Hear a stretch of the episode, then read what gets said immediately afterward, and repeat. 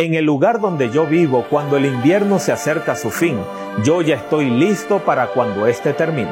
Las temperaturas gélidas, la apariencia fangosa y sombría de las calles, el cielo gris día tras día, pareciera durar para siempre. No puedo evitar estar en algún otro lugar, una isla en algún mar del sur, tal vez algún lugar con el cielo azul, el césped verde y donde pudiera usar pantalones cortos y una camisa de manga corta donde sea, pero ahora mi vida está aquí. Me gustaría estar allá.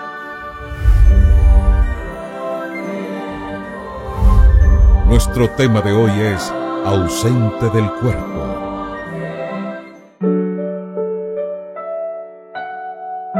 Aunque la muerte te haya arrebatado un ser querido, hay esperanza en medio de la muerte.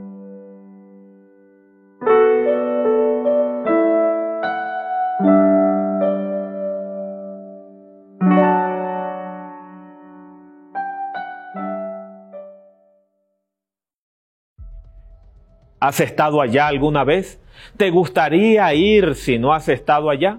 Tal vez no sea el clima, tal vez tú hayas tenido otras 100 razones de peso por las cuales quieras estar en algún otro lugar. Solamente la presión y el estrés de la rutina diaria es suficiente para que algunos de nosotros hayamos deseado tener una vida diferente. Pero, ¿qué acerca de la gente cuya vida es realmente difícil? Aquellas personas que viven constantemente bajo el peso de la pobreza, la enfermedad, el abuso y la persecución. Algunos de ellos sobreviven con la esperanza de una vida futura, el cielo, un paraíso o la nirvana. Eso es lo que permite a ellos seguir adelante. Ellos negociarían esa vida por esta otra vida, en un solo latido del corazón, si tan solo ellos pudieran hacerlo. Piensa acerca de Pablo, el gran misionero y teólogo del primer siglo. Mira la clase de vida que él vivió. Su compromiso con Cristo le costó a él una adversidad tras otra. Observa esto. Él fue azotado más veces de las que pudo recordar.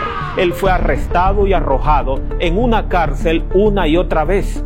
Él fue un náufrago en tres oportunidades, incluyendo una vez cuando fue dejado a la deriva una noche y un día. Él estuvo en peligro de muerte en varias ocasiones, amenazado por ladrones, afligido por el hambre y la sed. Escucha lo que escribió a sus amigos en Corinto, que estamos atribulados en todo, mas no angustiados, en apuros, mas no desesperados perseguidos, mas no desamparados, derribados, pero no destruidos. Segunda de Corintios 4 del 8 al 9. ¿Qué le dio a él esa clase de esperanza? ¿Qué le mantuvo a él siempre yendo hacia adelante? Mira esto. Sabiendo que el que resucitó al Señor Jesús, a nosotros también nos resucitará Segunda de Corintios 4:14. Pablo creía en una vida futura por venir. Su fe estuvo alimentada por las promesas de Jesucristo, promesas fundamentales para la religión cristiana. Yo soy la resurrección y la vida. El que cree en mí, aunque esté muerto, vivirá. Juan 11:25. Y esta es la voluntad del que me ha enviado, que todo aquel que ve al Hijo y cree en Él, tenga vida eterna, y yo le resucitaré en el día postrero. Juan 6:40. Considerando la vida de Pablo, no es de extrañar que él estuviera mirando hacia adelante, hacia el cuándo. Ese cuándo, cuando se tocará la trompeta y los muertos en Cristo serán resucitados, incorruptibles. Primera de Corintios 15:52. Pablo concentra su esperanza de resurrección por medio de imágenes o cuadros. Veámoslo por medio del lenguaje de la nueva versión internacional. De hecho, sabemos que si esta tienda de campaña en que vivimos se deshace, tenemos de Dios un edificio, una casa eterna en el cielo no construida por manos humanas. Segunda de Corintios 5.1. Desde luego, en el pasaje anterior, Pablo está hablando en forma metafórica. La tienda es su cuerpo mortal, sujeto a heridas, enfermedades y muerte. Dios dice que Él tiene algo mucho mejor en mente para nosotros, algo permanente, no otra tienda, sino un edificio sólido creado por Dios mismo para que dure para siempre. Estos cuerpos mortales, terrenales nuestros, simplemente no están preparados para la eternidad. Dios nos dice que así como esto funciona, porque es necesario que esto corruptible se vista de incorrupción y esto mortal se vista de inmortalidad. Primera de Corintios 15, 53. Pablo fija sus esperanzas en el día de la resurrección, no en una vida inmediata después de la muerte, viviendo como un espíritu junto con todos aquellos que murieron. El apóstol apenas puede esperar por su nuevo cuerpo incorruptible e inmortal. En sus propias palabras, él estaba deseando ser revestidos de aquella nuestra habitación celestial. Segunda de Corintios 5:2. Tal vez notaste que Pablo ha cambiado la metáfora de la casa hacia la figura metafórica de la vestimenta. Él quiere sacudirse de su cuerpo temporal, terrenal, y en cambio ser vestido con un cuerpo inmortal, celestial. Lo que él quiere evitar es estar desnudo. Desnudo significa muerto, ningún cuerpo en absoluto. ¿Te sorprende que Pablo no está mirando hacia un espíritu después de la muerte?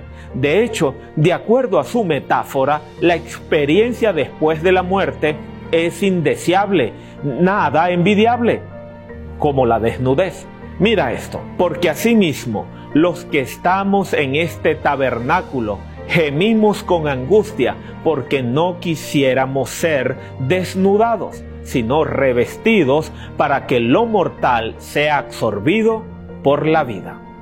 Este es un vívido recordatorio de la creencia de Pablo en la resurrección, cuando la trompeta de Dios sonará y los muertos en Cristo resucitarán primero y nosotros seremos transformados. Primera de Corintios 15:52. Escucha, cuando lo corruptible se revista de lo incorruptible y lo mortal de inmortalidad, entonces se cumplirá lo que está escrito. La muerte ha sido devorada por la victoria. Primera de Corintios 15:54. Pablo desea que esta batalla terrenal llegue a su final. Pero ¿quiere él morir? No, él no quiere morir ni desnudo, ni desvestido. Él quiere estar vestido en su ropaje eterno y celestial, sin tener que morir nunca. Él quiere saltarse todas las escenas de muerte. Él quiere que toda su mortalidad sea tragada por la vida. Él es un entusiasta de que esta historia termine con el comienzo de una nueva vida. Así lo estoy yo. ¿No lo estás tú? Mira esto. Más el que nos hizo para esto mismo es Dios. Segunda de Corintios 5:5. Vivir para siempre en cuerpos perfectos. Para eso fuimos hechos. Ese fue el plan original de Dios para nosotros. Pablo estaba seguro que el plan divino se cumplirá en él.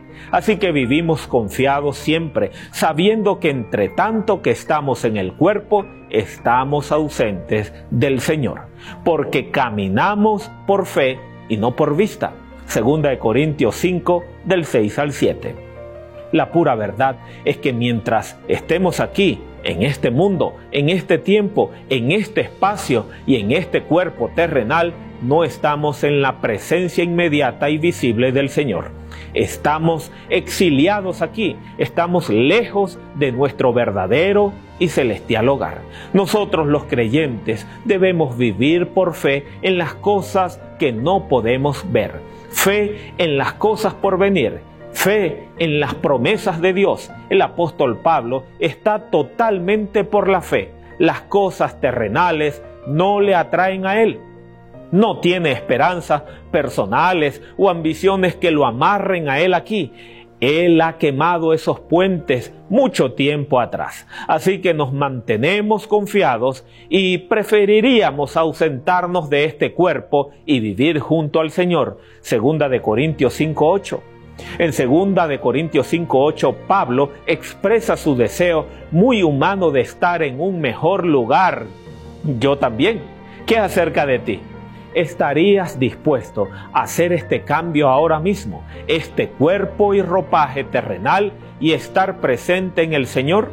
Ahora en 2 de Corintios 5:8 es a menudo un texto mal citado y escrito así. Estar ausente del cuerpo es estar presente con el Señor. Pero eso no es lo que el texto dice. No es así. Este pasaje no dice que cuando los creyentes mueren, ellos van al cielo, al paraíso, mediante un espíritu desencarnado, libre del cuerpo. Eso no puede ser a lo que Pablo se refiere. Él ya nos dijo que Él no quiere estar muerto, ni desnudo, ni desvestido, sin un cuerpo. Lo que Él quiere es su nueva ropa, un cuerpo transformado y eterno. Lo que Pablo en realidad quiere es el día cuando el Señor mismo con voz de mando, con voz de arcángel y con trompeta de Dios descenderá del cielo y los muertos en Cristo resucitarán primero. Luego, nosotros los que vivimos, los que hayamos quedado, seremos arrebatados juntamente con ellos en las nubes para recibir al Señor en el aire y así estaremos siempre con el Señor. Primera de Tesalonicenses 4 del 16 al 17. Gracias a Dios por estas palabras. Amén por eso.